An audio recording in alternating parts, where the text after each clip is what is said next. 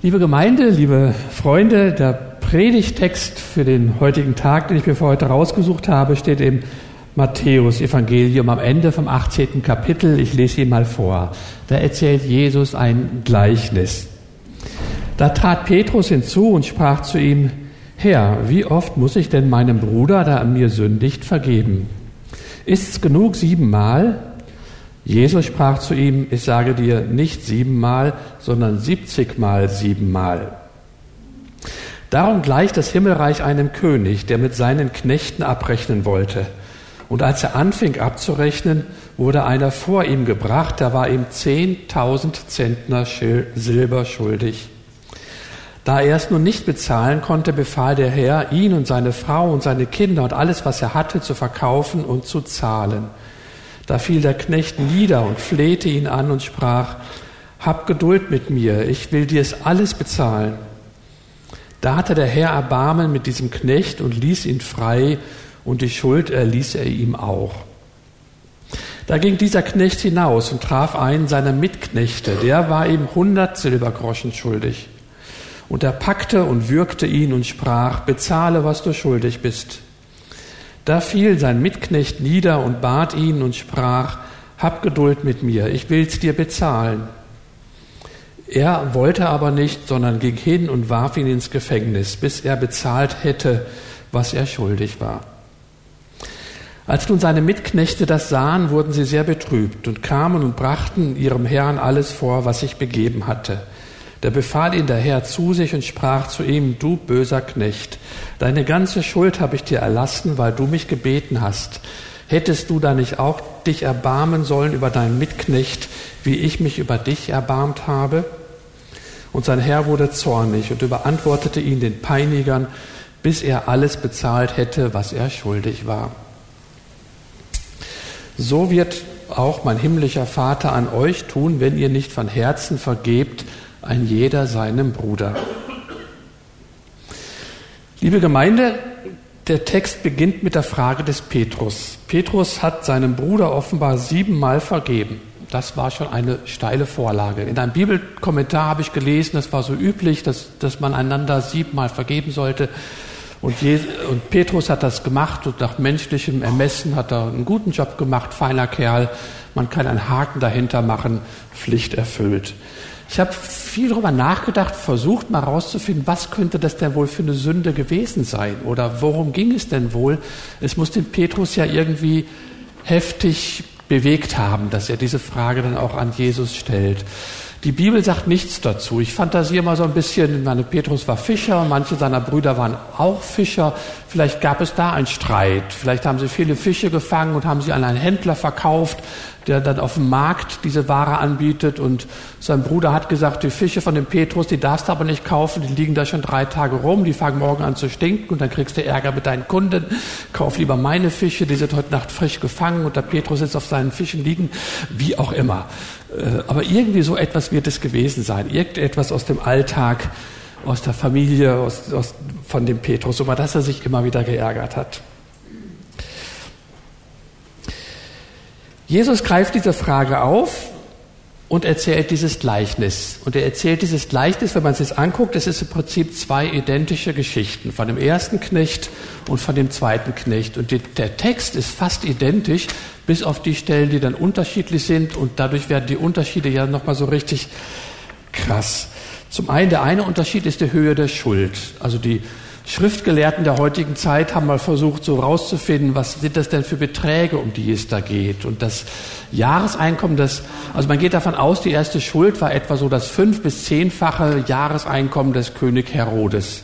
Also eine gigantische Schuld, die ein Knecht in seinem Leben nie hätte erwirtschaften können, um sie wieder zurückzubezahlen. Und das Verhältnis der Schuld des ersten Knechtes zur Schuld des zweiten Knechtes lag bei etwa 500.000 zu eins. Also ein gigantischer Unterschied. Und obwohl der erste Knecht eine so unvorstellbare Schuld erlassen bekommen hat, konnte er seinem Mitknecht seine Schuld nicht vergeben und ließ ihn ins Gefängnis werfen. Der König zog ihn daraufhin zur Rechenschaft und überließ ihn den Peinigern. Andere Übersetzungen, also das ist Luther, andere Übersetzer sprechen von Folterknechten und überließ ihn. Und dann kommt dieser hammerharte Satz am Ende. So wird auch mein himmlischer Vater an euch tun, wenn ihr euch nicht von Herzen vergebt an jeder seinem Bruder. Das ist ein hartes Wort. Das ist kein Missverständnis. Hier geht es nicht um die Pharisäer. Ne? Die Pharisäer, das waren immer die, die eh alles falsch gemacht haben, die Jesus nicht akzeptiert haben, die ihn provoziert hatten, die immer intellektuell mit ihm diskutieren wollten über die Gebote und den Sabbat. Nein, nein, hier geht es um seine Jünger, um den Petrus, um den Bartholomäus, um den Johannes, wo es an anderer Stelle heißt, den Jesus, also den Jünger, den Jesus besonders lieb hatte. Es geht um seine engsten Freunde, und Jünger. Und wenn die Bibel heilige Schrift ist mit universaler Gültigkeit, könnten wir einen jeden Namen einer jeden Jüngerin und eines jeden Jüngers von der damaligen Zeit bis heute im Friedenshof bis in die letzte Reihe dort eintragen. Wir sind es und es ist unser Heiland und unser Herr, der hier mit Folterknechten und Peinigern droht. Das ist ein hammer, hammer hartes Wort. Was ist damit gemeint? Warum ist das so hart? Ich glaube, was damit gemeint ist, ist die Bitterkeit. Nicht vergebene Schuld führt zu Bitterkeit. Und Bitterkeit ist ein Gift, das den Menschen zerstört und ruiniert. Bittere Menschen, verbitterte Menschen haben keine Freunde, sie sind einsam. Verbitterte Menschen sind eine Belastung für ihre Familien und für die Gemeinde und für die Welt. Und wie viele Familien sind schon zerbrochen, weil Menschen einander nicht vergeben konnten? Wie viele Unternehmen sind schon in Kurs gegangen oder kaputt gegangen, weil der Vater nicht verzeihen konnte, dass sein Nachfolger es vielleicht besser, aber auf jeden Fall anders machen konnte. Wie viele Kriege sind schon geführt worden, weil geistliche und weltliche Herrscher lieber ihre Bitterkeit und ihren Hass pflegen wollten und mussten, als Versöhnung und Vergebung zu suchen. Bitterkeit ist wirklich ein Gift für die Menschheit und ein Gift für jeden einzelnen Menschen. Es gibt so viele Beispiele in unseren Familien, in unseren Ehen. Bitterkeit ist. Ich habe lange überlegt, äh, ob ich ein Beispiel aus meiner eigenen Familie erzählen soll, weil es ist immer schön, wenn man so ein tolles Happy End hat oder so, das funktioniert aber nicht immer. Vor etwa zehn Jahren ist mein Vater gestorben und äh, ein Jahr später meine Mutter. Und ich kann aus ganzem Herzen sagen, dass ich eigentlich sehr liebevolle und gute Eltern hatte. Wir waren relativ arm, wir hatten es nicht leicht zu Hause, aber unsere Eltern haben immer wirklich alles für uns Kinder, ich habe noch einen Bruder, gegeben. Aber die beiden hatten es schwer miteinander. Mein Vater war Alkoholiker, wie viele so auf dem Bau in den 60er Jahren. Meine Mutter war von Kriegserlebnissen, Nachkriegserlebnissen schwer belastet, traumatisiert, wie auch immer. Und als mein Bruder und ich so einigermaßen erwachsen waren, haben meine Eltern sich getrennt. Mein Vater hat einen Entzug gemacht, eine Therapie, hat sein Leben neu sortiert, neu ausgerichtet und hat es anders gelebt. Und irgendwann gehörte dazu auch eine neue Freundin, mit der er gut 20 Jahre bis zu seinem Tod zusammenlebte. Und meine Mutter wurde bitter. Sie konnte nicht vergeben. Sie hat die ganzen Jahre waren oft eine Anklage ihrem Mann gegenüber. Und wenn wir nach Hause kamen, wenn ich sie besucht habe, der Name meines Vaters durfte nicht erwähnt werden. Es gab so viele Tabus, da war so viel Bitterkeit.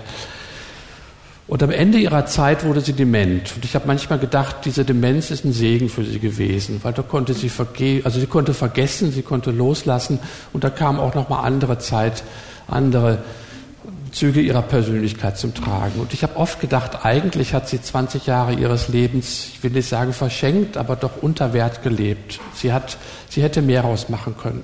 Sie ist vor neun Jahren gestorben und ich konnte mich sehr versöhnt von ihr verabschieden und ich weiß sie auch in der Gnade Gottes geborgen und das gibt mir auch die Freiheit, auch über sowas zu erzählen. Vielleicht habt ihr auch ähnliche Beispiele in eurem Familienkreis, Bekanntenkreis oder so.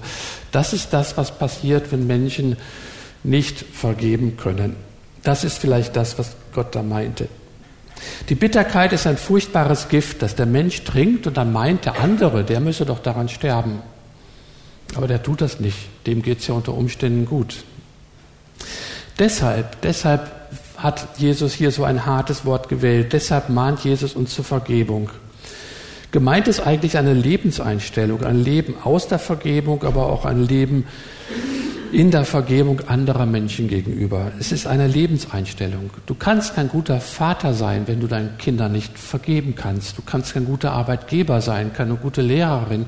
Du kannst kein guter Gemeindeleiter sein, wenn du nicht vergeben kannst. Das geht nicht.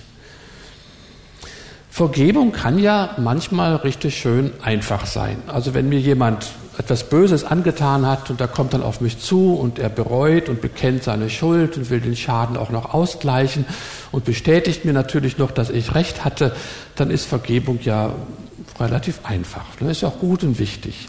Vergebung ist bei uns auch einfach beim Menschen, die wir lieben oder von denen wir uns geliebt fühlen.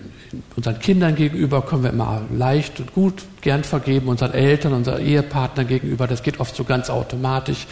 In guten Beziehungen ist es auch wichtig, dass man die Dinge anspricht, dass man auch analysiert und guckt, warum verhaken wir uns da immer wieder, warum verletzen wir uns da immer wieder äh, und dann vergeben, versöhnen und es besser machen. Aber schwierig wird es doch beim Menschen, die Bibel spricht ja auch von unseren Feinden. Wie ist das denn mit der Vergebung unseren Feinden gegenüber? Oder wie ist das beim Menschen, denen gar nicht bewusst ist, was sie uns angetan haben? Oder denen es vielleicht bewusst ist, aber denen es egal ist? Oder die im Leben nicht auf die Idee kämen, uns ihre Schuld zu bekennen oder um Vergebung zu bitten?